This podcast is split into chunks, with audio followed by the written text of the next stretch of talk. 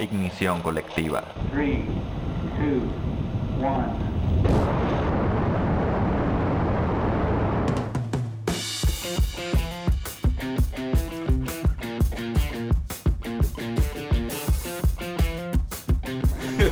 Ok, vamos a ponernos serios el día de hoy. Estamos eh, en ignición colectiva. Todas las personas que nos escuchan el día de hoy estamos extrañando a Israel, eh, nuestro compañero que no está por nos, con nosotros. Eh, el día de hoy, como ustedes saben, estamos en medio de una contingencia sanitaria y por esa razón nuestro compañero Israel no puede estar con nosotros.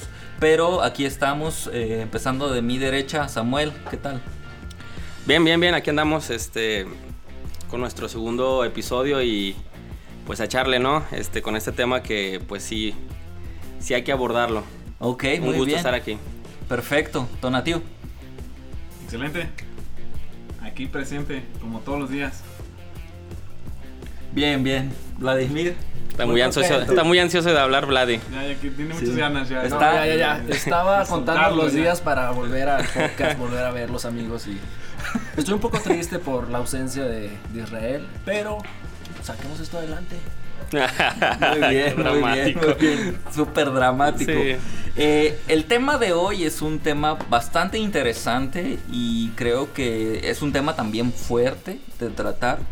Así que trataremos de hacerlo de la mejor manera posible. El día de hoy vamos a hablar acerca de la pornografía.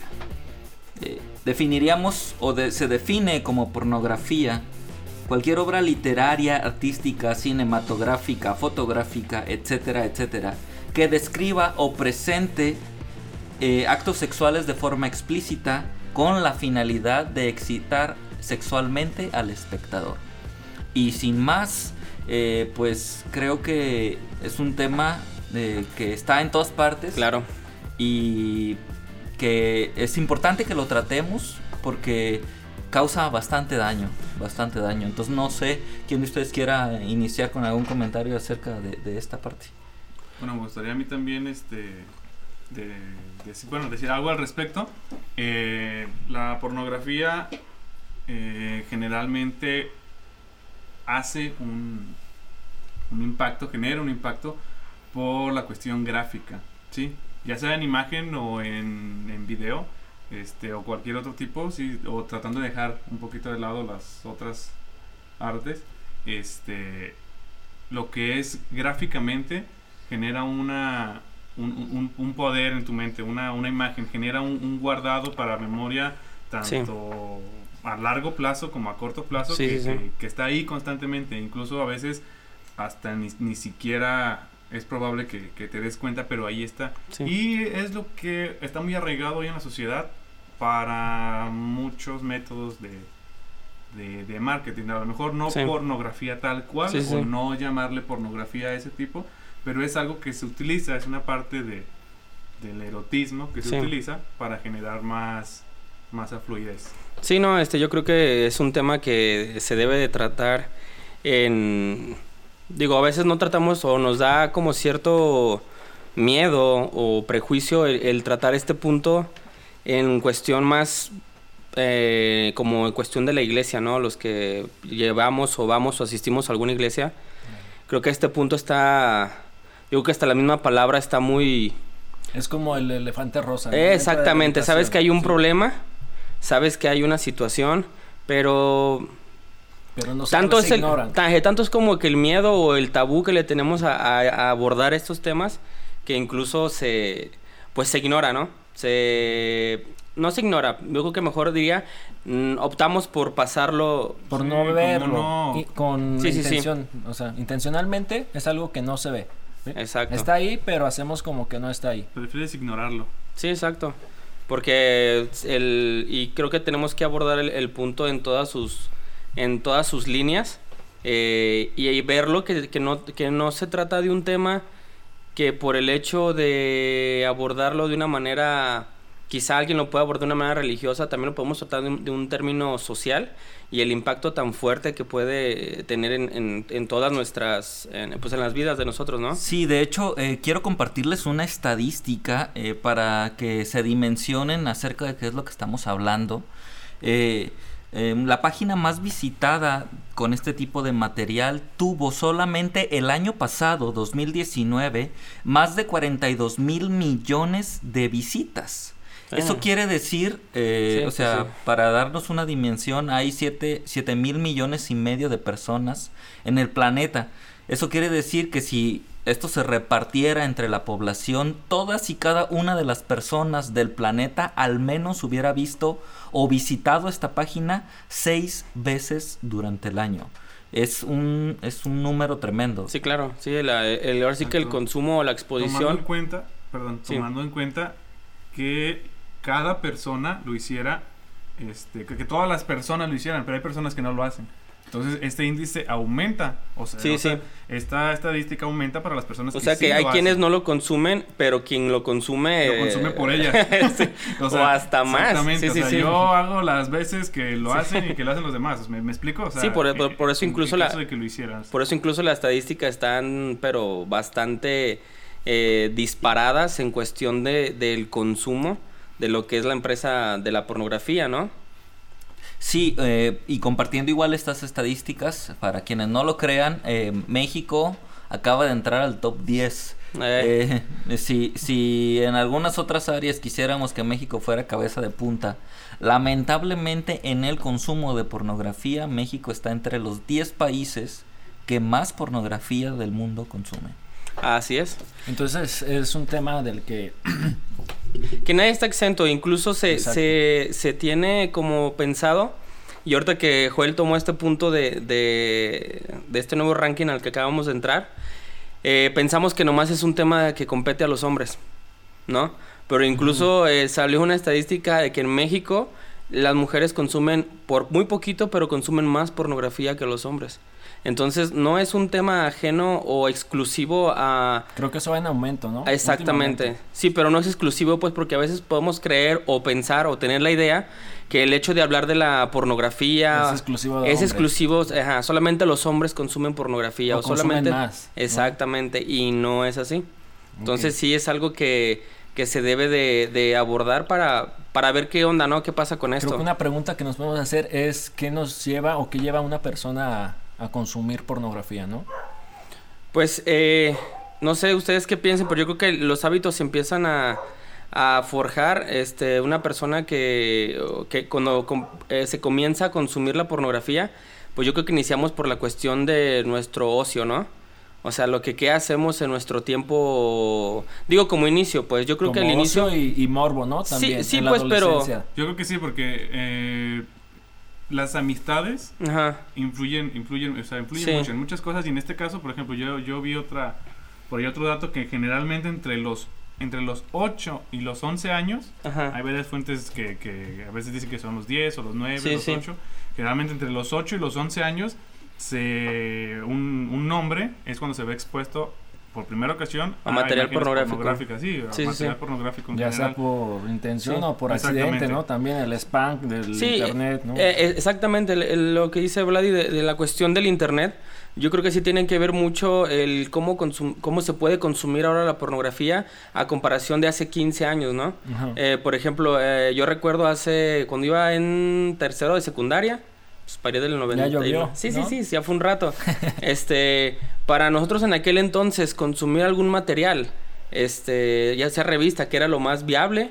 Me recuerdo que yo y un amigo tuvimos que ir a, a allá por el centro, a un centro, a un puesto de revista para comprar material, o sea, todo lo que tuvimos que recurrir en, en aquel entonces, pues para ver algo, ¿no? De, por- de ese tipo de y material. ese algo no era tan explícito como... Sí, no, incluso tenías que hacer un circo, pues, porque pues éramos menores y, y quieras o no, tuvimos que pedirle el, el paro a un muchacho que nos lo pudiera comprar, pero o sea, fue un, un recorrer hasta irte para el centro, pedirle el favor a alguien, o sea, todo ese circo.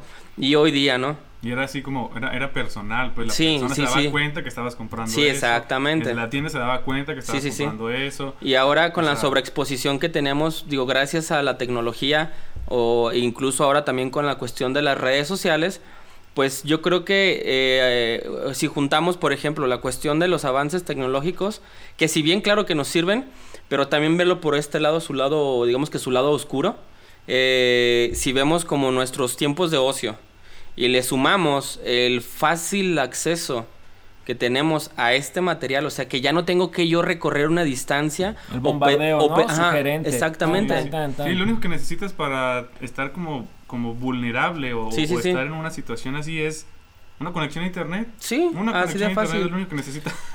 Sí, ¿Por qué? por- Porque, ¿sabes qué? Voy a ver una película y ya te sale Sí. el spam de cualquier cosa. Y es esta, lo que decía Vlad, y es este constante... Bombardeo, ¿no?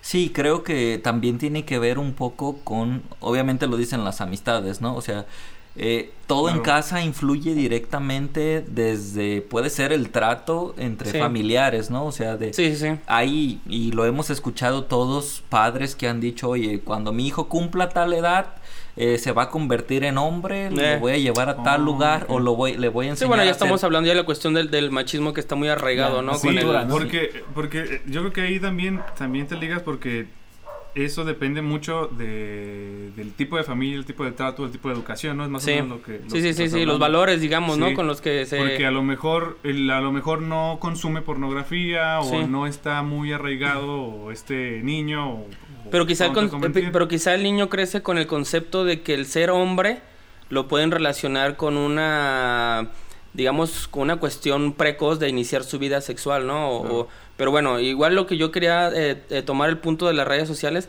es lo que decía Vladino, como la, el bombardeo de, digamos, de una sociedad tan hipersexualizada en la que estamos, ¿no? Y es que este, es que este punto está, está bien, bien como también Bueno, normalizado. sí. O sea, Sí, sí, es de sí. que, ¿sabes qué? Quiero ir, o me va a llevar mi papá, o me va a llevar mi tío, o tú ya fuiste, o, o en, o en la secundaria, en O sea, la que ya te expu- prepa, ya te expuso a algún ambiente donde se- se- a un ambiente o a lugares de ese tipo Sí, que, sí, sí. Que incluso también en ámbitos no seculares Ajá. también se, se, llega a ver y, y se llega a normalizar. Exacto, yo creo que sí tiene que ver con eso, ¿no? Precisamente lo que estamos diciendo, yo creo que sí tiene que ver el hecho a lo que estamos expuestos, por ejemplo. Quizá alguien puede eh, iniciar el- su experiencia con la pornografía o la idea de- en la cuestión de lo que sea como algo sugestivo, ¿no? O sea, si yo sigo cierto, ciertas personas o páginas en Facebook, por ejemplo, eh, que, que- que pueden estar soltando contenido muy sugestivo, en la cuestión de que a lo mejor no está soltando a una mujer desnuda, pero sí está soltando a una mujer donde está enseñando muy poco y eso me puede a mí como que prender la chispita, ¿no? De que por qué, porque es una cuestión de lo que hablábamos eh, en el podcast pasado, la cuestión del estímulo, ¿no? Y la pronta respuesta. Entonces, si, si yo eh, en esos momentos de, de- de ocio eh, y, ahora implementando o, o tomando las redes sociales me expongo a, a ciertas páginas que, que constantemente están soltando eh, contenido que si bien no es pornográfico, pero sí es bastante sugestivo, ¿no? Entonces se pueden juntar las dos- empujando, ¿no? Así como que... Sí, sí, sí, sí, sí, sí, te prende la chispita, ¿no? O sea, si ves algo que, que, que te brincó, o sea, que fue una imagen que sí te impactó, el cerebro recuerda ese tipo de sensaciones, ¿no? O sea, de, de decir lo que sentiste al, ver eso. Entonces tu cerebro te, te va a- también a pedir, este, como ese, ese estímulo de vuelta, ¿no? Que busques más de ese tipo de, de estímulo, ¿no? Sí, y eh, también eh, tiene que ser un tema, eh, y es un tema de preocupación, porque por más normal que parezca y por más normal, yo recuerdo mis charlas en la secundaria eh, y que hubo muchas situaciones ahí bastante complicadas, al menos en mi grupo, respecto a este a este tema completo, no solo de la pornografía, sino de la sexualidad en general que empieza a descubrir un adolescente eh, y que, que en ese momento es como de eh, los compañeros te empiezan a decir, ¿a poco no lo has visto? Sí. ¿A poco no Sí. lo has hecho? Sí, claro. Eh, ¿Cómo es- no es- has ido? Es el reto. No, incluso hasta se pueden sentir hasta señalados porque tú no lo consumes o tú no lo haces, ¿no? O sea, y sí se pueden sentir como que el... Como, como está tan normalizado, o sea, al decir que tú no lo haces, tú no lo consumes, tú no, tú no lo ves, sí puede ser como que hasta te pueden decir ciertas palabras por eh, hasta en cuestión de diálogo, ¿no? Este, yo recuerdo en un trabajo que cuando nos juntábamos a la hora de la comida todos, Ujú. eh, se empezaban a, a pasar material, ¿no? En celular se empezaban a mostrarse y cuando le decían, no, gracias, entonces, ah, a lo mejor eres porque eres gay, o a lo mejor porque Simón. tú eres Oye, esto, el ¿te otro. agregamos al grupo? Eh, ajá. Te, te voy a agregar al grupo. Y ahí No, pura que sabes invasión, no, puro... no, La, la cuestión del- del, del material que se comparte. Y es que es cierto, o sea, es, es, es muy, muy cierto. En, en, en, en un trabajo que tenía, este, era, era seguido que te conectabas Sí. a, a- a computadoras, te conectas Sí, a sí. computadoras de, de los clientes A remotearlos. y, y de repente le llegaba cada mensaje que dices, no, no, o sea, no inventes esto. Eh, eh, o sea, así de, ¿quieres que me espere poquito? Sí, sí, sí. Si quieres, me espero un poco, termino la conexión y, y los volvemos a conectar Sí, en un sí, rato sí. más, si quieres. No, no, no, no, no, tú dale, tú dale. Estoy aquí en otra pantalla. Dije, Sí. ok, déjame, te paso esto para la otra pantalla pues, y yo sigo aquí trabajando. Pero es normal, es normal. Y esta persona entraba a, a- o a veces se iban pues, de forma física Sí. y era normal, estaba ahí y le mandaban y toda la onda y Sí. a veces a veces te decía, Sí, porque "Ah, está no, normalizado, pues, o sea, Sí, es, es algo, eh, eh, algo como hasta X, ¿no? Le dicen, Sí. es algo X. Mira, pero, otro. a ver, pero ¿qué tiene que pasar para que eh, la pornografía se vuelva algo normal en tu vida? No, Un- pues. una constante una que- bás- básicamente es eso. Tiene que ser de manera constante el, consumo que tú haces de ese tipo de contenido para que se normalice contigo, para que tú ya no sientas que está mal, a lo mejor moral o espiritual o como tú quieras, mente, ¿sí? Ok, en el ámbito personal, pero también tiene que ser algo normal para los demás, ¿no? Porque, o sea, que tu círculo social también consuma pornografía, Ah, claro. ¿no? Sí, sí, Entonces, sí, sí. este... Sí, es a lo que nos referíamos, pues, a cuestión de la, del señalamiento, ¿no? O sea, cuando nos podemos exponer en ciertos ambientes, que eso puede ser como como ya algo normal, pues, y si va a ser normal, pues ya no, ya no te va a generar ningún escaldo consumir el, el material pornográfico, ¿no? Hay un, hay un, este, algo bien, bien interesante que leyendo estaba, este, Leyendo no, estabas. sí, estaba leyendo, leyendo estaba ¿Yoda? yo, ¿Eres Yoda? ¿Eres Yoda? este, es, un cambio, o sea, en- en la mente de, de la persona que consume constantemente pornografía, este, cambia no solo dentro, así como, como en su ser, sino cambia también físicamente. O sea, ya tú te refieres como que, como realmente lo que está pasando por, o sea, lo que pasa por mi mente yo al exponerme a eso, ¿no? O sea, Pero, o sea, ¿cómo Sí, físicamente? Sí, pero también físicamente. O sea, Ajá. o sea, un, un artículo de la revista muy interesante este, menciona que el lóbulo frontal se ve sí, disminuido. sí. La actividad en el lóbulo frontal de la persona Sí, que sí, sí. está normalizada en el consumo de, por- de pornografía, este, su actividad en el lóbulo frontal O sea, se vuelve más inmadura. no, no más inmadura, sino que tu cerebro se va a generar una, dependencia. una respuesta, una dependencia, por ejemplo, cuando A- tú... al estímulo, ¿no? al O sea, estímulo, precisamente. O sea, este, o sea, cuando, cuando nos, nos exponemos a la pornografía, el cerebro se va, va a grabar, como lo mencioné hace rato, el cerebro va a grabar, va a grabar la emoción. Claro, como Y- cualquier otra emoción, ¿no? Por ejemplo, si un día te fuiste a unos tacos, ¿no? Y los tacos te supieron, pero súper riquísimos. Claro, Tu cerebro va, va a grabar esa sensación. como y algo para bueno. Exactamente. Y cuando nos exponemos a la pornografía, ese estímulo y ese disparo de dopamina, o sea, todo ese disparo, ese shot de, de placer que se dispara, eh, entonces tu cerebro lo va a guardar. Sí. Lo eh, va a registrar, ¿no? Sí, lo registra. Y para la siguiente, eh, por ejemplo, como cuando tienes hambre. Quiere más. Exactamente. Como cuando tienes hambre, tu cuerpo te empieza a mandar la señal y empiezas a sentir como, que vacío en el es como estómago. cuando estás pequeño que aprendes a comer picante. Sí, sí, sí. eh, por, Cada vez te acostumbras más, más, te más, y más, más. y más y más y más. por ponerlo entonces en un... eh, y no porque lo diga yo, sino de, lo, de la información que tenemos aquí, la, la pornografía genera adicción. Entonces, claro. Entonces esa parte es la que estamos como tratando de aterrizar. Es decir, es tanto el estímulo y el cerebro lo guarda de tal manera Sí. que después eh, ya no puede ser la misma cantidad o la mi- Sí. lo que le pasa a una persona que consume droga, por Sí. decirlo. O sea, va perdiendo el efecto y entonces necesita más y más y más Sí, y, y, y empieza... hay que recalcar en esto, o sea, que, que esto que decimos que la pornografía genera una adicción y los daños que conlleva a- al individuo el consumirla, no estamos hablando en cuestión de un término de tendencioso por en cuestión de la religión, estamos hablando de un término real, un término social. O sea, incluso eh, son temas que han sido estudiados por psiquiatras, o sea, son términos clínicos que, que, que han estudiado el efecto de la pornografía en la sociedad, en los individuos, ¿no? Y lo que decía Tona, por ejemplo, lo de que el individuo cuando, cuando nos exponemos a material pornográfico, eh, se empieza a atrofiar una parte de nuestro cerebro. Y también pasa lo que decía Vladi, ¿no? Incluso eh, investigué ese término, se llama neuroplasticidad. ¿Qué, ¿Qué quiere decir? Por ejemplo, una persona que empieza a... Son sus primeros pininos, ¿no? En la pornografía, en empezar a consumir pornografía, pues se va a excitar de ver una relación sexual común, ¿no? Sí. Pero esa neuroplasticidad quiere decir que tu cerebro se va acomodando y se va, se va, a- a- va exigiendo una dosis mayor. Entonces, ya lo que antes, lo que antes te excitaba al, al exponerse a ese material, ya no. Tu cerebro te va a pedir más Algo y nuevo. más y más Exactamente. y más. Es por la, por la generación de la, de la Así es. dopamina. Y que eso también lo que hablamos la semana pasada, cuestión de la ansiedad y todo eso. Los neurotransmisores. eh, Es exactamente, la cuestión de la explosión de dopamina, ¿qué te va a generar cuando pasa el estímulo?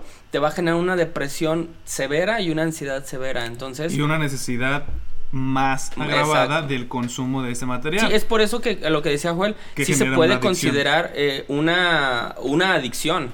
Porque eso es lo que genera una persona adicta, o sea, que consume, eh, sea el químico que sea o el fármaco que sea, y le va a su cuerpo, va a grabar esa sensación y le va a pedir, le va a pedir más. Sí, y luego, eh, bueno, creo que también valdría la pena que en este momento pudiéramos hacer eh, el paréntesis o tratar esta parte de eh, hacer, eh, connotar que efectivamente lo que una persona ve que sucede en una eh, película, en un con- en contenido pornográfico, es precisamente algo de eh, que es irreal, o sea, no está en la realidad.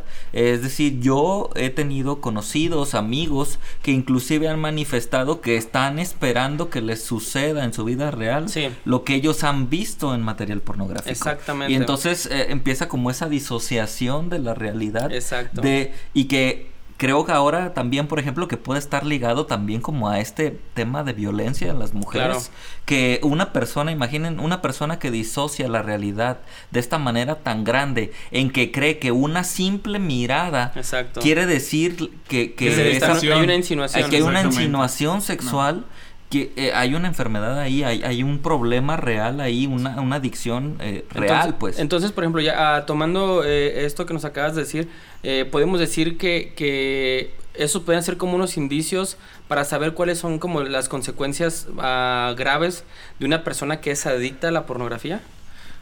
Sí, definitivamente. O sea, eh, para empezar, esa pérdida de, de la realidad en sus relaciones sociales y sentimentales. O sea, Sí. el, el que esa persona esté esperando que, que con una mirada, que Sí. con un roce, inclusive Sí. accidental o etcétera, etcétera, etcétera, eh, pueda haber algo más allá. Yo creo, yo creo que el error puede ser que, que las personas que se exponen a, a la pornografía eh, piens- eh, comienzan a, a, a tener este problema de disociación por la cuestión de que piensan que la pornografía lo que están viendo es real. Exactamente, lo que es eso, ¿no? La, di- la disociación, te sales de tu propia Exactamente. realidad. O sea, no- no- no Empiezas se- a ver diferente las cosas. Exactamente. No, y aparte no se entiende, por ejemplo, que son, hay, son actrices porno y también hay actores porno, ¿no?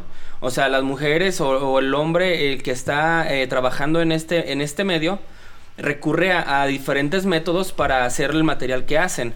Entonces, esa persona que está consumiendo pornografía, al no saber eso y pensar que lo que está viendo Es real. es real, es ahí donde viene la, la- el peligro, ¿no? De, de no saber, De- tomar algo ficticio y, to- y quererlo traer a la, a la realidad. Yo creo que ahí es donde empiezan ya los problemas bastante, bastante graves, ¿no? A ver, entonces una de las cosas principales este, que tenemos que conocer en ese tema es eh, qué es la, la dopamina, ¿no? Esta hormona que nos hace eh, nos hace adictos, ¿no? A cierta cosa, sus- sustancia o producto. Son de los cuatro químicos que segregan el, el- el- El cerebro. Así es. Entonces, Y si no hay un equilibrio de estos, te va a ocasionar problemas en muchos, en muchos puntos, ¿no? tu salud mental, ¿no? Sí. Podemos decir entonces que, eh, como vimos en el tema anterior, la ansiedad es una depresión de la dopamina en tu cerebro y lo que genera la, la pornografía es un disparo de dopamina, Sí. ¿no? Pero, Sí, antinatural, es un disparo antinatural. O sea, el, tu cerebro cuando se, cuando se expone a, a, a la pornografía, se, se hace un disparo, se hace un, un shot de, de, de, de estos, de, de dopamina que es antinatural. Sí, Por eso el cerebro crea la adicción, o sea, porque como no es algo habitual, tu cerebro te va a empezar a decir, quiero más. Sí. Pero, por ejemplo, no, no, no hay que como hay que dejarlo como muy claro, la dopamina no es mala. No, no, no, o no. sea, no, el que no, tú no. tengas un disparo de dopamina no, no está mal. No, no, no. Lo que está mal es que tú tengas disparos de dopamina generados por Antinaturales. cosas que sí están mal, que Sí, es sí, lo sí. antinatural. Con Lo cosas antinatural, que no son reales. Sí, sí, sí. No que no sean reales, porque, por ejemplo, las drogas, las drogas son muy reales. Sí, exactamente. Y las drogas te generan un disparo de dopamina. Sí. Pero, y por eso se compara la pornografía Adicción. Como si fuera una droga, como si, o sea, es una adicción. ¿Por qué? Porque te genera un disparo de, de dopamina. Sí, Ya aparte e- de- esa, esa, esa dopamina te genera este un, como un- una sensación de recompensa, una sensación de, Exacto. de Un estímulo y una recompensa de- de algo, inmediata. te, te sientes bien, exactamente. Y te, se puede generar con muchísimas cosas. Inclusive eh, los estudios eh, demuestran que las personas que son ya adictas y, de- y dependen de estos estímulos ya no pueden tener una relación sentimental eh, regular o normal o de calidad. Sí. Porque ya no se acostumbran a la dopamina que genera ese tipo de, de relaciones o ese tipo de sensación. Más que nada porque también está- están buscando el, el mismo estímulo en la vida real de lo que le genera algo irreal. A ver, yo lo entiendo como en números. Ajá. si normalmente, por ejemplo, una relación, una relación física normal genera un 5 Sí. y esta persona ya no, ya no, ya no le agrada el 5 porque con la pornografía ya se genera un 10 de dopamina. A eso te refieres, ¿no? Sí, porque su cerebro ya no, no, lo, no, no es lo mismo el- el- la exposición a, a- a este estímulo tan fuerte y tan potente que ya cuando lo aterriza a su vida cotidiana, ya va a perder el interés en muchas cosas. Ya lo mantiene como Porque bien- nada le puede llenar ese ese ese shot que, que el sí lo Le falta sí- 5. Le Exactamente. faltan 5 de dopamina. Eh, Ya. Lo, lo- lo voy a poner compra en la tienda. Sí. ¿Qué pasó? Lo voy a 5 po- de dopamina, por favor. Lo voy a poner en un ejemplo que espero eh, sea el más correcto. Eh, es decir, eh, ¿cuántos en, en nosotros o muchas de las charlas que escuchamos de adolescentes jóvenes era a lo mejor lograr llegar a estar en intimidad con una, Antes no con dijiste una- la chaviza. con una con una mujer, ¿no? Y entonces es tal la adicción y tal esta disociación que una persona que, es- que sufre en esta condición prefiere ver material pornográfico que estar con una persona Ah, claro. eh, en vivo, o sea, tener esa esa parte, esa vivencia y creo que es la parte que que es lo más grave que puede llegarle a pasar a una persona, o sea, que, que de jóvenes nunca lo, lo pensaste de esa manera, o sea, ¿quién, quién de joven iba a decir, oye, pues eh, prefiero ver material Sí. pornográfico a tener la experiencia en real? Sí, Creo que es por. por Por lo que decías, ¿no? Del Yo creo que es a lo mismo de que no se distingue la realidad de la ficción. Es decir, el- el- los que están dispuestos, en, los que están expuestos en el material pornográfico, obviamente eh, las, las mujeres, por ejemplo, incluso los hombres se someten a un sinnúmero de, de cirugías Exacto. para entrar a una cuestión eh, de que la mujer se vea de una manera que no, no es así. ¿Qué tanto tiene que ver la presión social en eso? La presión social a. Uy, tienes, no sé, veintitantos y todavía eres virgen. Tanto Sí, hombre sí como tiene- sí tiene que ver precisamente por la este, exposición, no- Que no exactamente. sabes, que, que no... ¿Me explico? Sí, sí, sí, claro. Este, creo que por ahí va un poquito más, más ligado lo, lo, lo, lo que dice Joel.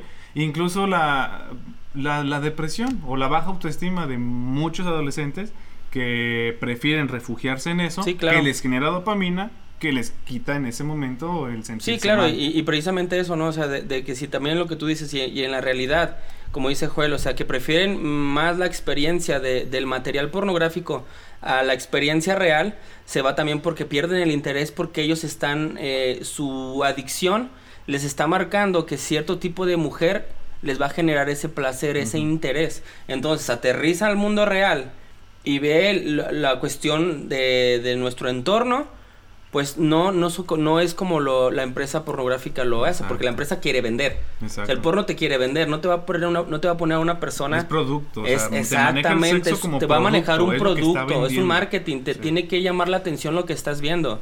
Entonces, cuando esa persona no distingue eh, lo que está pasando ahí con lo que está pasando en la vida real, pues entonces voltea a ver a las mujeres que quizá tenga a su alrededor y ninguna no le va a llamar la atención de, de tener una conexión emocional. ¿Por qué? ¿Y qué- Porque no le da ese shot que le está dando la pornografía. ¿Qué pasa cuando él cree que lo está haciendo bien, él o ella cree que lo está haciendo bien, y de repente se da cuenta que no tiene la misma gratitud que puede a lo mejor ver en una... La, la respuesta. la misma respuesta, El exactamente, estímulo. el mismo estímulo. Sí, eh, creo que pega directamente en el autoestima o en la autoestima. Sí, claro. Es decir, porque eh, pierde la percepción de también eh, eh, compararse con lo que está viendo él, Ujú. él, él precisamente. Y creo que, no sé, eh, un paréntesis aquí, a lo mejor eso, bueno, no paréntesis de cambiar la conversación, sino de crear este concepto, que tanto está ligado esta parte del, del eh, mercado pornográfico con toda esta ola de cirugías plásticas que se vivió. Claro.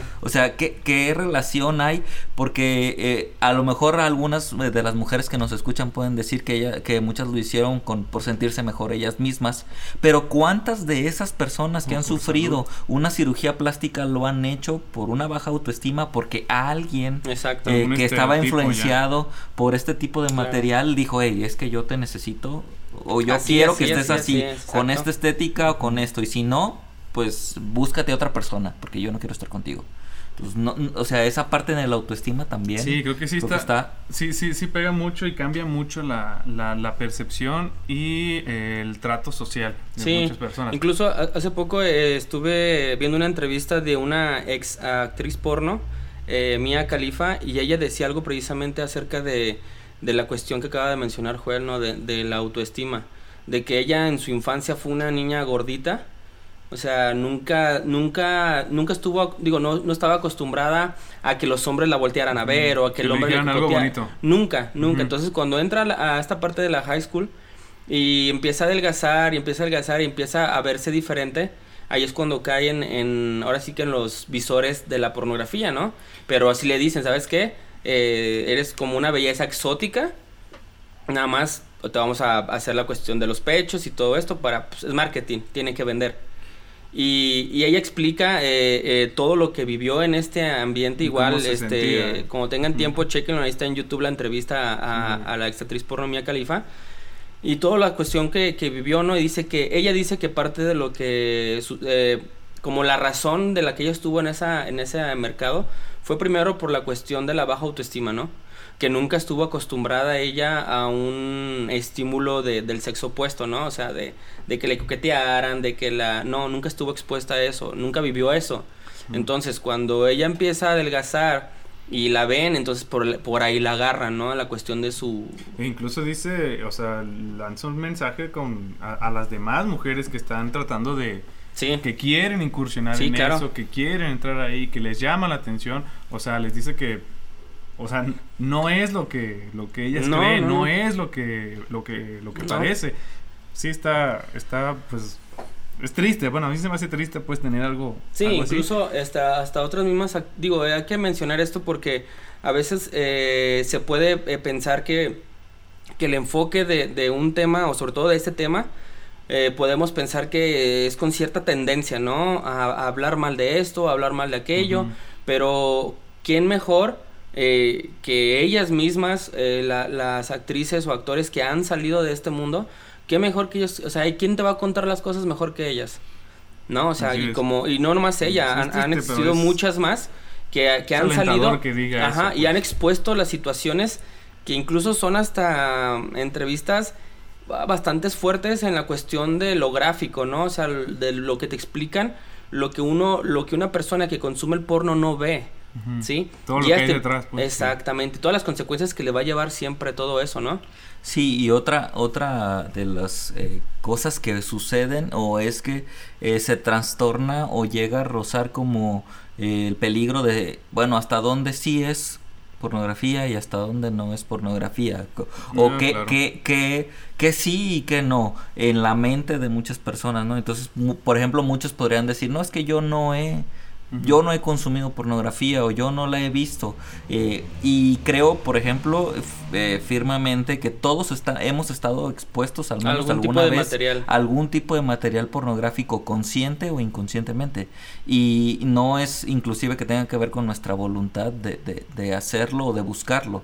Eh, y que pasa también como a esta parte de eh, llegar y que ha estado muy de moda eh, últimamente esta de eh, enviar imágenes por redes sociales, ¿no? A, conocidos o a, pretendientes. ¿Te refieres a, las nudes? Sí, exactamente. A, que es decir, eh, al final de cuentas se convierte en pornografía. Es decir, eh, por muy inocente, voy a usar esa palabra, pero no, o ingenua más bien. Sí. Por muy ingenua que sea la persona que va a participar de esto y mucha confianza que le tenga a la otra persona, eh, creo que se se convierte o se puede convertir en, creador de pornografía, que al final de cuentas se caer en este juego. Se puede incluso hasta meter en problemas muy serios, ¿no? Porque eh, si esta, por ejemplo, si alguna muchacha o algún muchacho este menor de edad comparte algo así y tú lo estás compartiendo, o sea, estás incurriendo en un delito, porque estás compartiendo un material de un menor de edad. Entonces, si no, esos temas... Aunque no sea menor de edad, es un delito. Sí, sí, sí. No sé cómo está tipificado ahorita esa a ver, abunda un poquito más en pues eso. nada más eso. más bien yo quisiera este, abundar en el detalle de la persona que ya es adicta a la pornografía, ¿no? O sea, lo más complicado en este sentido es que esta persona comienza a trastornar su realidad, ¿no? Es como estar metido... Sí, me gustaría decir a mí algo ahí con ese punto. ¿Continúa? No, pues a ver, dilo. Sí, por ejemplo, eh, algo importante que dijo este Joel hace rato y, y más o menos lo estás tomando tú también es que eh, que ellos creen que las cosas son de esa manera, la manera en la que los ven, e incluso eso puede generar algún tipo de violencia. Y yo preguntaba hace un momento también, ¿qué pasa cuando una persona no recibe el mismo estímulo que él cree que debió de recibir?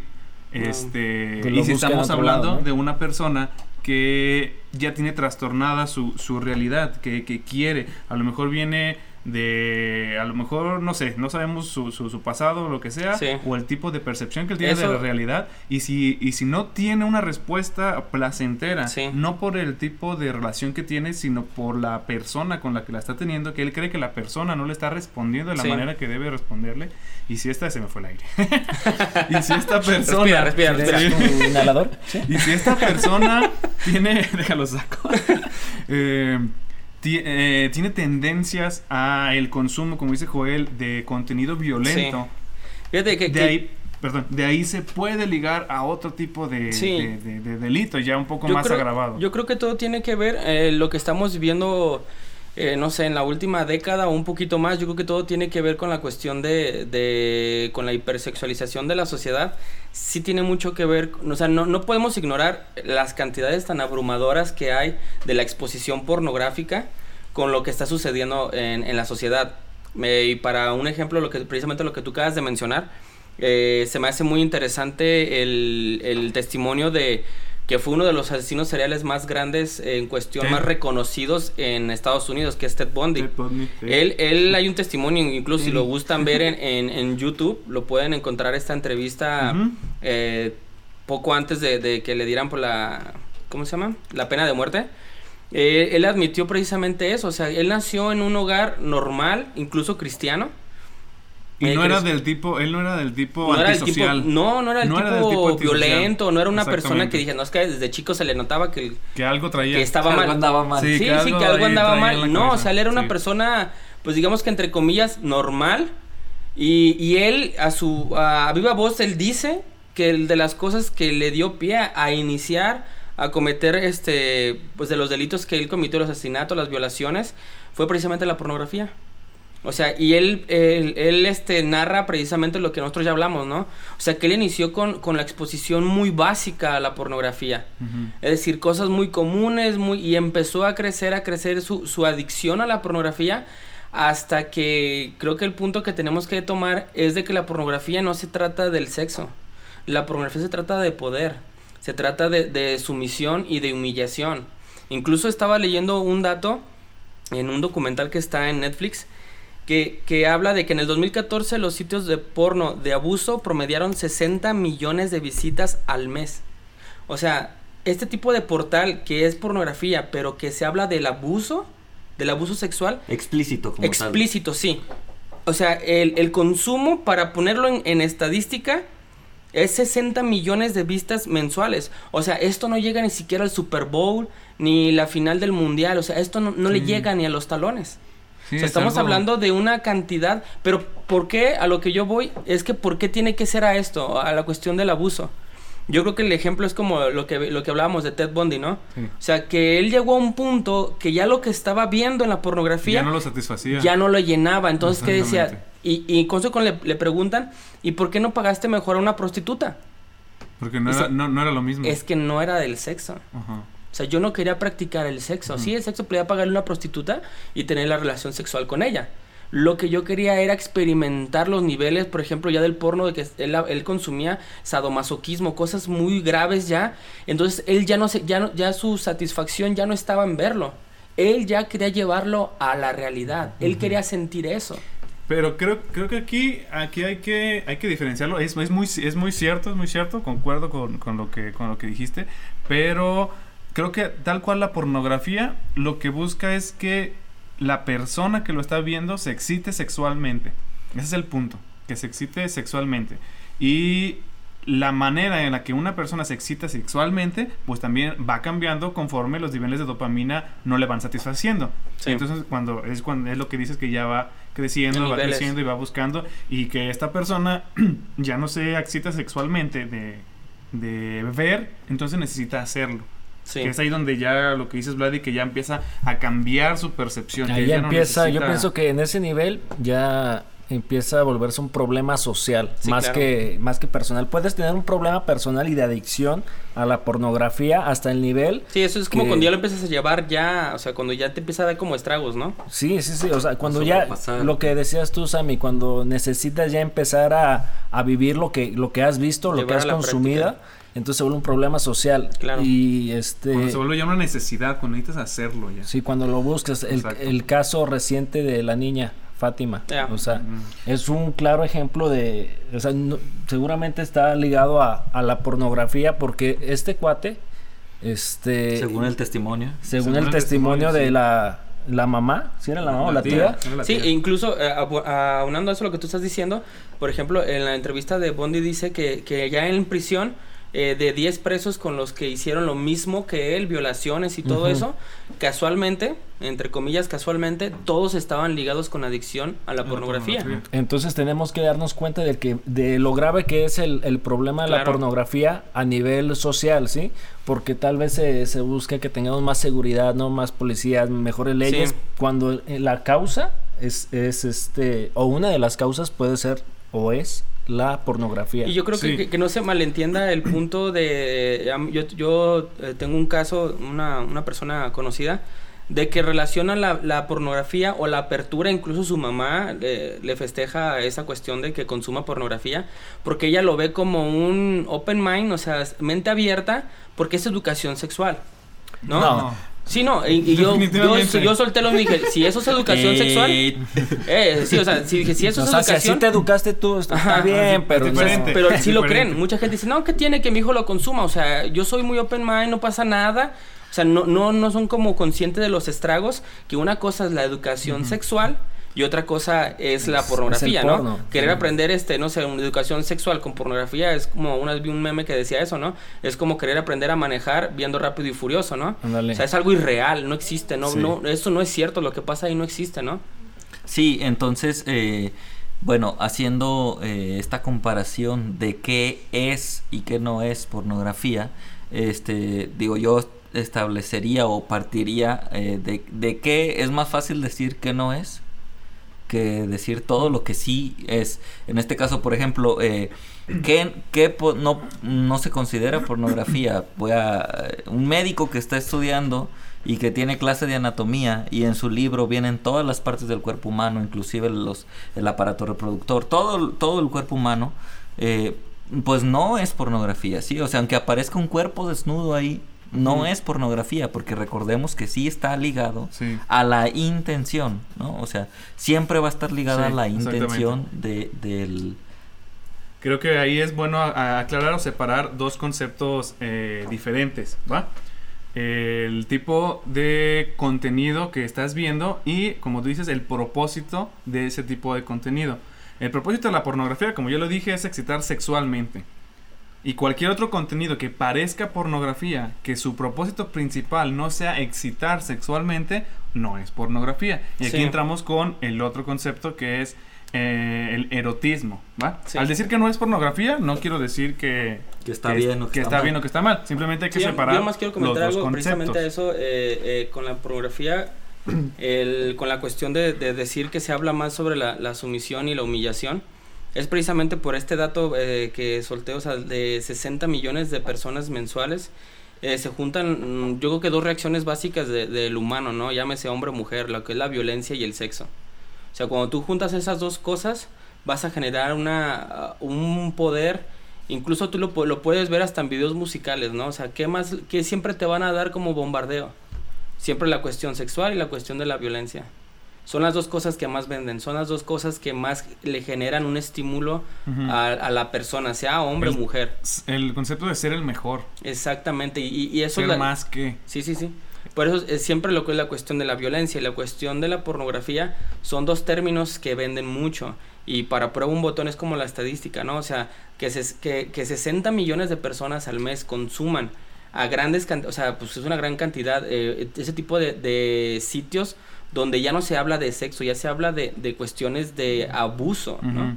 Que es lo principal o, o de las principales causas de, de una de un delito sexual. ¿sí? Claro. De una violación. Porque te va a querer llevar, o sea, a- al estímulo, ya va a haber un punto en que a lo mejor ya esa persona que ya ve ese tipo de sitios de abuso y consume ya ese tipo ya no de le satisface, pornografía. necesita ir y hacerlo. Claro, ya- Que es totalmente reprobable, o sea, Sí. Eh, pero no significa, como tú lo dices, no significa que esta persona quiera un deseo sexual o necesite un deseo sexual, sino que realmente es un deseo de sometimiento, Claro, un deseo de poder. Del poder. Yo soy más que... Sí, sí, sí. Y generalmente no pueden hacerlo, si lo hacen, Sí. en menos porcentaje, pero generalmente no pueden hacerlo con los hombres. Sí, sí, sí. Por eso se extiende a mujeres y, y a niños. que es- Exactamente. A lo más, digamos, a un sector más vulnerable, exactamente. donde puede imponer mi, mi postura de poder. Ok, entonces me, me gustaría este, diferenciar bien, eh, como para entrar un poco en saber qué es lo que está bien y qué es lo que está mal, saber qué es eh, lo que realmente es pornografía. Y creo que aquí hay, un buen, buen este, punto que debemos tomar, que es eh, el erotismo, ¿sí? Eh, una de las principales diferencias es que en generalmente cuando se utiliza eh, la palabra erotismo o en su principio se refería a algo más eh, sentimental, ¿sí? Cuando utilizaban esta, esta palabra se referían a, a la- a despertar el, el, el líbido, ¿sí? Pero ligado a sensaciones eh, sentimentales, ¿sí? Algo más relacionado con el amor, algo más, más de relación, algo más, un poco más aprensivo. Con el sentimiento y no tanto con la acción. Exactamente, no, no ligado a, la finalidad de excitar, como es la pornografía en sí. Si una obra o algo no tiene la principal finalidad de excitarte sexualmente, no es pornografía. Entonces se considera eso como erotismo. Y de ahí entran muchas otra gama de, arte o de contenido que por ejemplo al- algunas eh, imágenes en, series, películas, imágenes incluso en Facebook, lo que mencionabas de las imágenes que en ocasiones también se mandan entre personas, o eh, alguna literatura también, literatura erótica, que si bien su principal eh, finalidad no es excitar sexualmente, no describe ningún acto explícito, explícito, perdón, este, también tienen un contenido sexual ligado al amor, ligado a una relación, a algo más romántico, ¿sí? No sé si, si me explico. Sí. Con eso no quiero decir que esté bien, no sé. Eh, pues ahí sí que eh, la opinión de muchas personas entraría en, en contexto y creo que sí, yo por ejemplo sí, personalmente sí me inclino un poco más a considerarlo un poco más apropiado o no, dependiendo de la intención.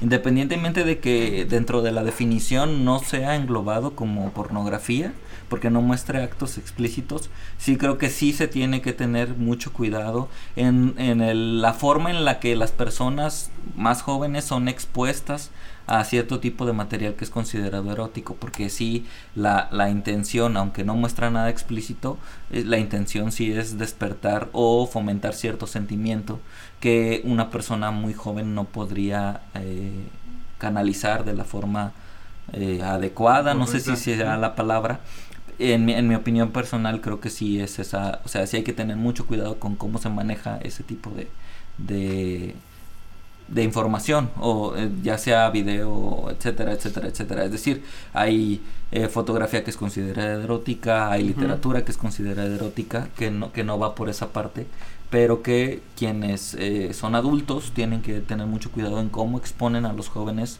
inexpertos eh, y sobre todo en etapas de la pubertad a lo mejor eh, a ese contenido.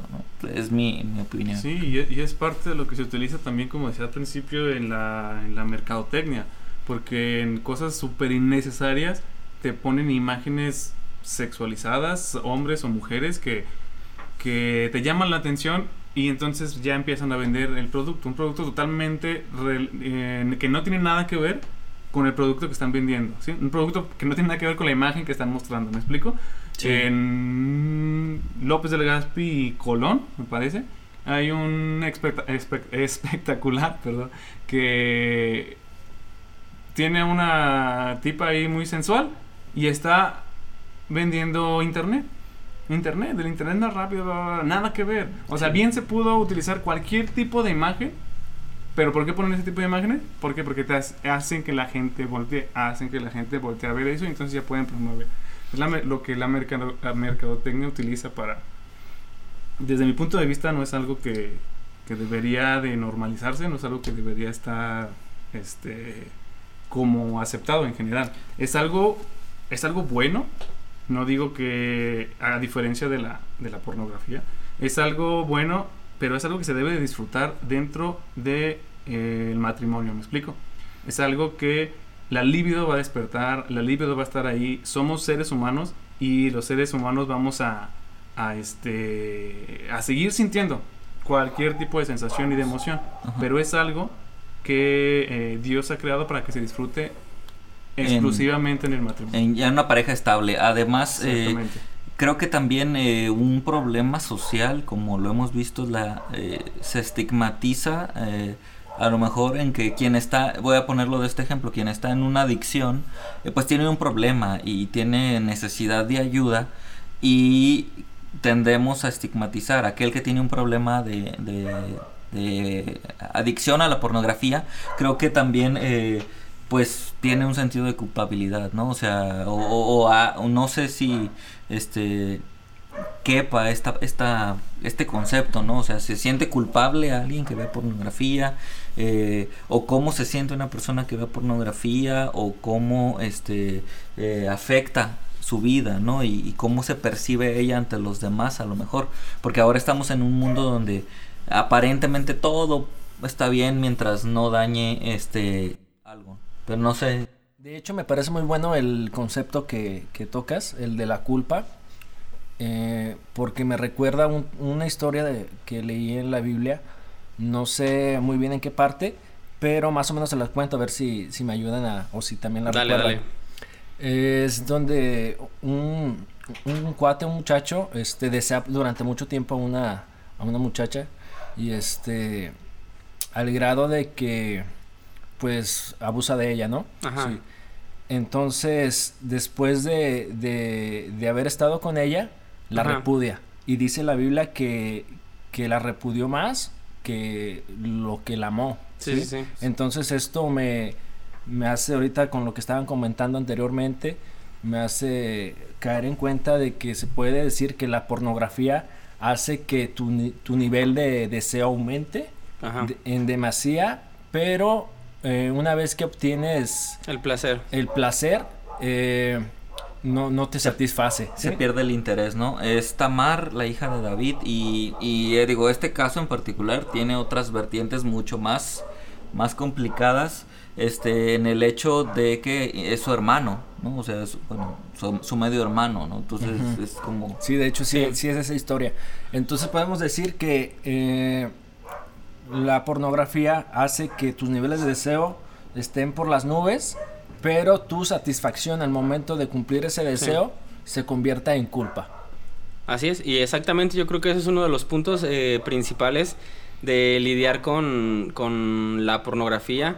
En el ámbito ya espiritual yo creo que es uno de los, eh, que, o se puede convertir en uno de los mayores obstáculos para, para cualquier creyente, para nosotros se puede convertir el, el lidiar, cómo, cómo estoy lidiando mi relación eh, en, este, en ese sentido con Dios, cuando diariamente tengo un, un cargo de conciencia y de culpa por algo que, que acaba de ser, ¿no? como lo que tú mencionaste ahorita de la, de la historia de Tamar, el decir, el, el cómo yo puedo, eh, o cómo va a fracturar esa relación, o cómo yo me voy a poner a, no sé, quizá a orar o, o hacer alguna actividad cuando tengo el sentido de, de culpa ya No muy hacer- arraigado, no ¿no? te deja hacer nada. Es Exactamente, como que está ¿no? la idea eh, que dando vueltas por la cabeza, sí. ¿no? Un cargo de conciencia, ¿no? y Sí, eso sí. te lleva hasta depresión. Así es. Un cargo, sí, es un cargo de conciencia, es algo que está ahí, algo que, que te acusa, ¿sí? Tú crees o quieres hacer algo y entonces eh, sientes que no, ¿por qué? Porque hiciste algo mal.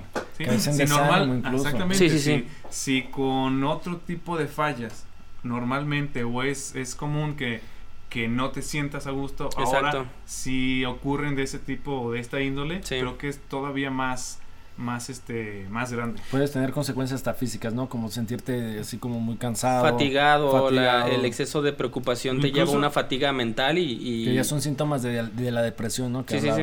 Sí, y tocando un poco el tema de, de la ansiedad que, que estaba la semana pasada, decir, en, sí. en algo de la información que eh, yo leí, tiene que ver con que el abuso de esto o ser adicto afecta tu vida personal y la vida en pareja que puedes Claro. tener, que puedes encadenar no solo problemas a lo mejor de la parte eh, de abusar o, Sí. de, o de no sentir este como satisfacción, sino también de la otra parte. Es tanta la ansiedad que puede ocasionar problemas, inclusive llegar a, a disfunción o otro tipo de problemas como eyaculación precoz. pérdida es- de mm, apetito sexual también, porque a lo que estás expuesto o a lo que No estás acostumbrado, satisface. llegas y, y si un ejemplo, si, si tú ya eres una persona ya casada, o vas a perder el apetito sexual porque no es lo mismo lo que estás expuesto o lo que estás consumiendo diariamente a lo que vas a encontrar en casa, ¿no? Claro.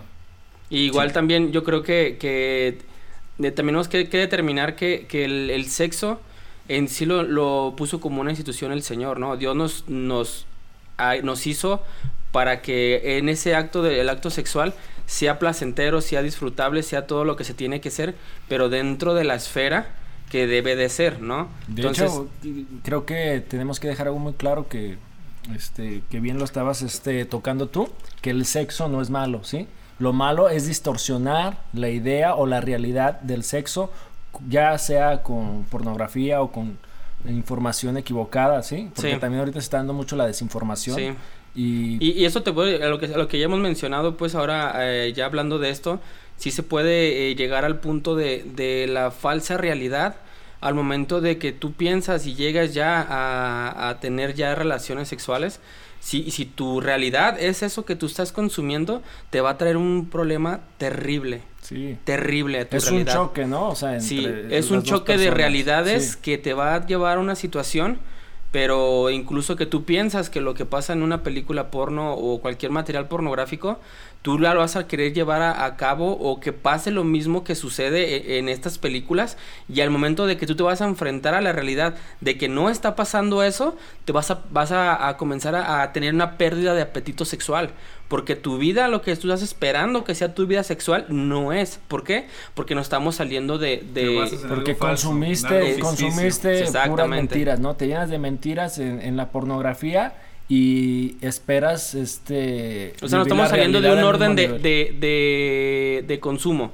O sea, sí está bien el sexo, sí está bien porque el Señor lo, lo- hasta nos diseñó nuestros cuerpos para que encontremos el, el placer este y que incluso hasta en la, hasta en la Biblia...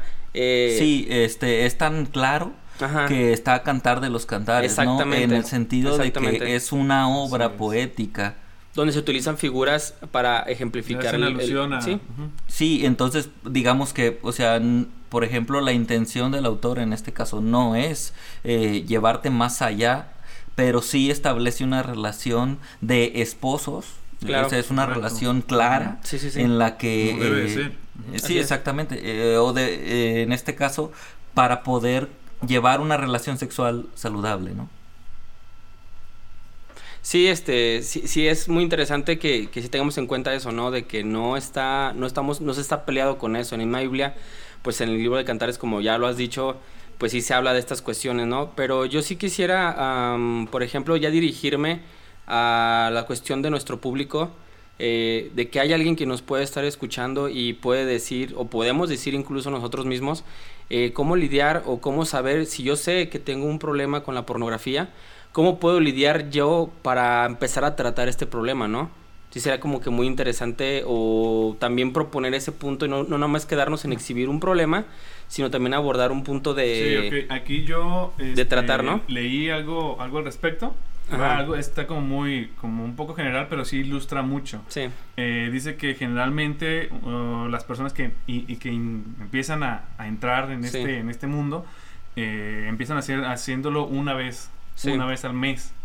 Después va creciendo, lo hacen una vez a la semana, todos los días Sí. y después varias veces al día. Creo que creo que es evidente cuando se empieza Sí, a sí, generar sí. ya una adicción y realmente no, no creo que sea que sea conveniente ni siquiera empezar a hacerlo, incurrir en ese mundo. sí, sí. Pero es necesario darte cuenta, igual en, en qué nivel estás y ya estás date ahí. cuenta. Hay Yo creo que que, ser, ajá, hay que ser sinceros con, cuenta. con nosotros, ajá, con nosotros mismos y hay que saber analizarte, ¿no? Sí.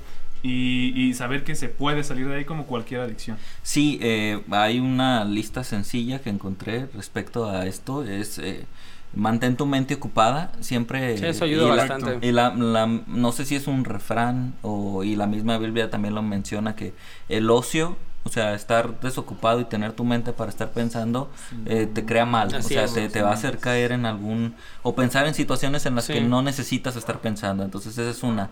La otra es, com- re- o sea, reconoces que, que sí no lo puedes controlar, ¿no? Que tienes un problema y que, que necesitas ayuda.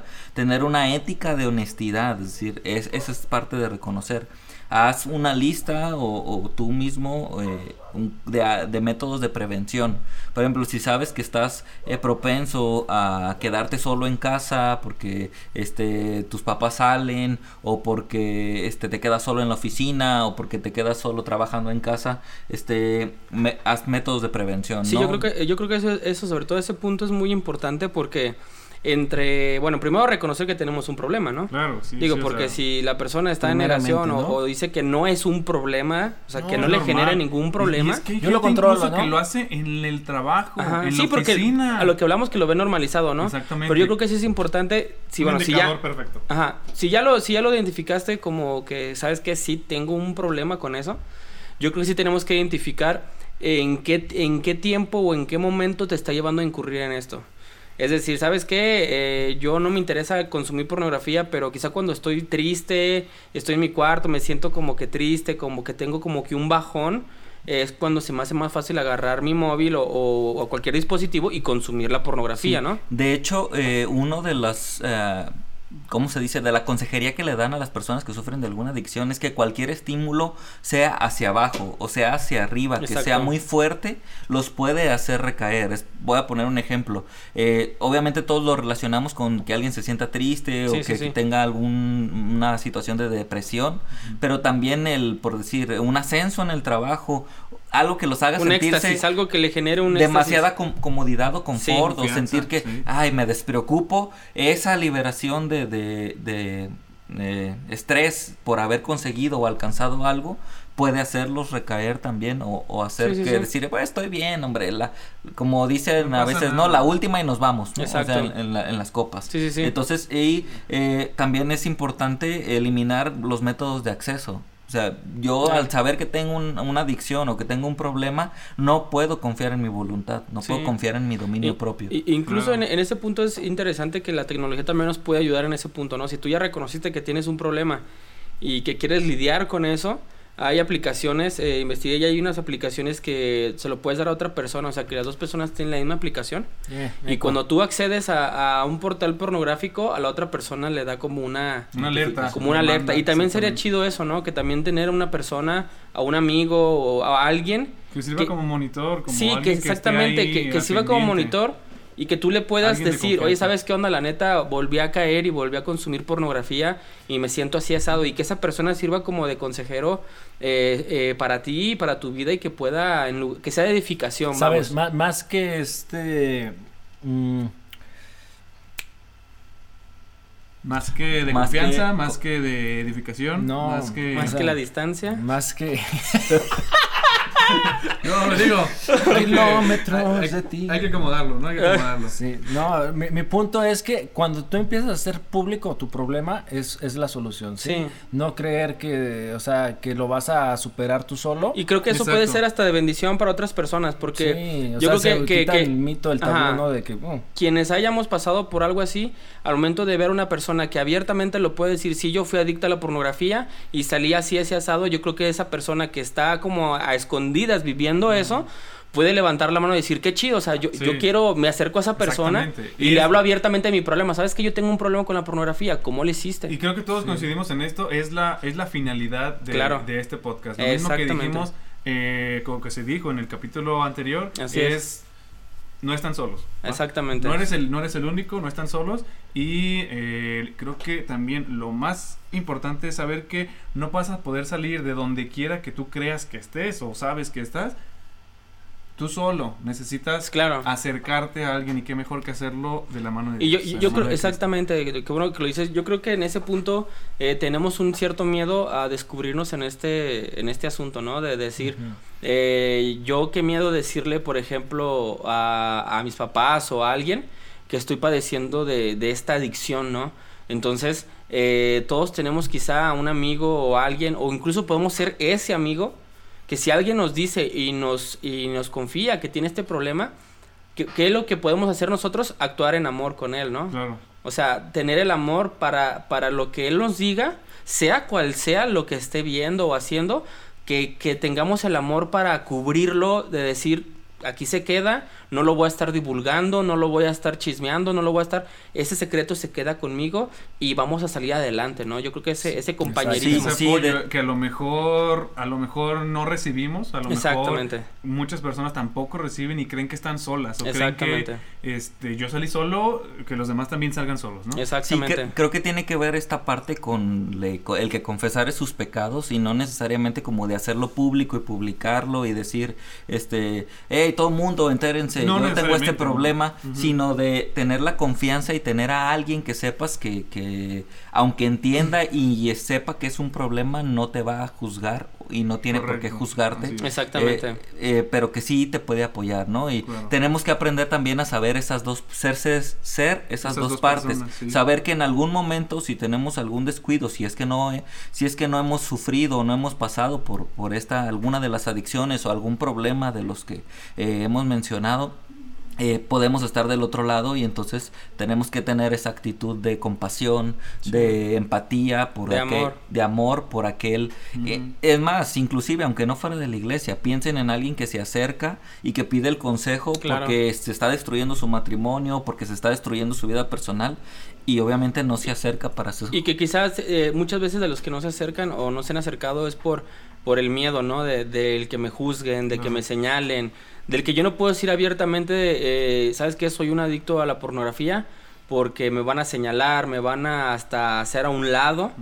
Y yo creo que esa falta a veces como de amor, ¿no? De, de decir, o sea, eres bienvenido, tienes un problema, esto lo podemos hablar, no importa lo que sea, lo podemos... Tener esa apertura, ese amor hacia las personas, porque como dice Joel, o sea, un momento podemos ser esas personas que escuchamos, pero también un día podemos ser esas personas que lo estamos consumiendo, ¿no? Exacto, y, Y si vamos yo- a necesitar de. Exactamente. Y si yo sé que, que ciertas personas en mi círculo les tengo la confianza y el amor que me que puedo hablar abiertamente y decir, ¿sabes qué? Est- Estoy pasando con este problema, necesito su ayuda, necesito su apoyo, me está pasando así asado y conversar, ¿no? Creo que eso nos puede hacer saber, como tú dijiste, Tona, que no están solos, que no estamos solos, ¿no? Claro, Sí. creo que por algo Dios nos ha ayudado a salir de ahí. Claro. Por algo, de donde quiera que nosotros hemos estado, Claro. por algo Dios nos ha ayudado a salir de ahí. No necesariamente que Dios nos haya permitido estar ahí, sino Exactamente. que porque cada uno se busca y cada Sí. uno este, decide, toma Sí, esas decisiones. Pero Dios nos ha permitido salir de ahí. ¿Por qué? Porque tal vez en un futuro tú vas a ser esa persona. Sí. Vas a ser esa persona que pueda abrazar, Que pueda ayudar. que pueda aconsejar, que pueda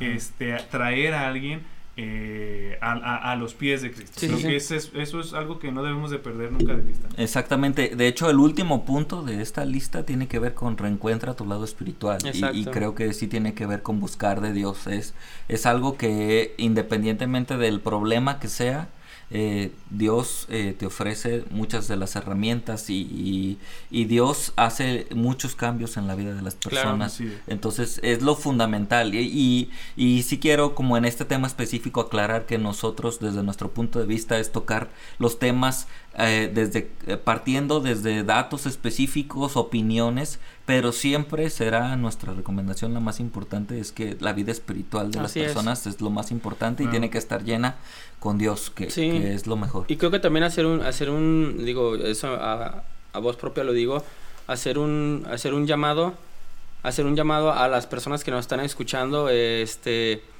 tanto los que hemos padecido de esta adicción como los que no, hacer un llamado también a, a lo que ya he dicho, ¿no? Al amor y a la apertura, para que si tú fuiste parte de, es- de este problema, o sea, yo, yo lo, siempre lo he visualizado en, como el hombre que es Jesús sana, y que está y se toma tu, tu lecho y anda. O sea, ese lecho estaba mugroso, ese lecho estaba hasta pulguiento de diario esa persona estar eh, acostada sobre eso. Yo imagino que ese lecho cómo estaba, ¿no? O sea, eh, me imagino que estaba muy sucio, y, pero eso iba a servir de testimonio para que las demás gentes que lo que lo veían, él pudiera dar testimonio y decir, aquí estaba yo, pero el Ajá. Señor me sacó, no, no fue de mí. es. Y eso también creo que es un llamado para, para todos nosotros que podemos influenciar de una manera positiva. Como dijiste, Tona, o sea, el, el fin de este podcast es hablar estos temas y dar la, que, eh, dar la luz de decir que, que Dios nos puede ayudar en estos problemas. Y también que, que las personas que, que, repito, que ya hemos estado ahí, poder, cuando alguien se nos acerque, no decirlo o no tomarlo con morbo o con burla, este, con O señalamiento. Con, superioridad. o Eh, con ínfulas de superioridad de que tú lo padeces pobre mortal y yo no, ¿no? no. Sino que No Ya- hay nada cierto. Ya para concluir, nada más, si caemos en cuenta que la industria del porno o la pornografía en sí es entrar en un mundo irreal, exacto. este, pues la solución es buscar la verdad, ¿no? Buscar es. qué es la realidad y pues sabemos que la realidad está en Dios nada más. Amén, así es. Entonces buscar a Dios y, y salir de, de la falsa realidad en la que Sí, hemos sí, sí. estado viviendo engañados.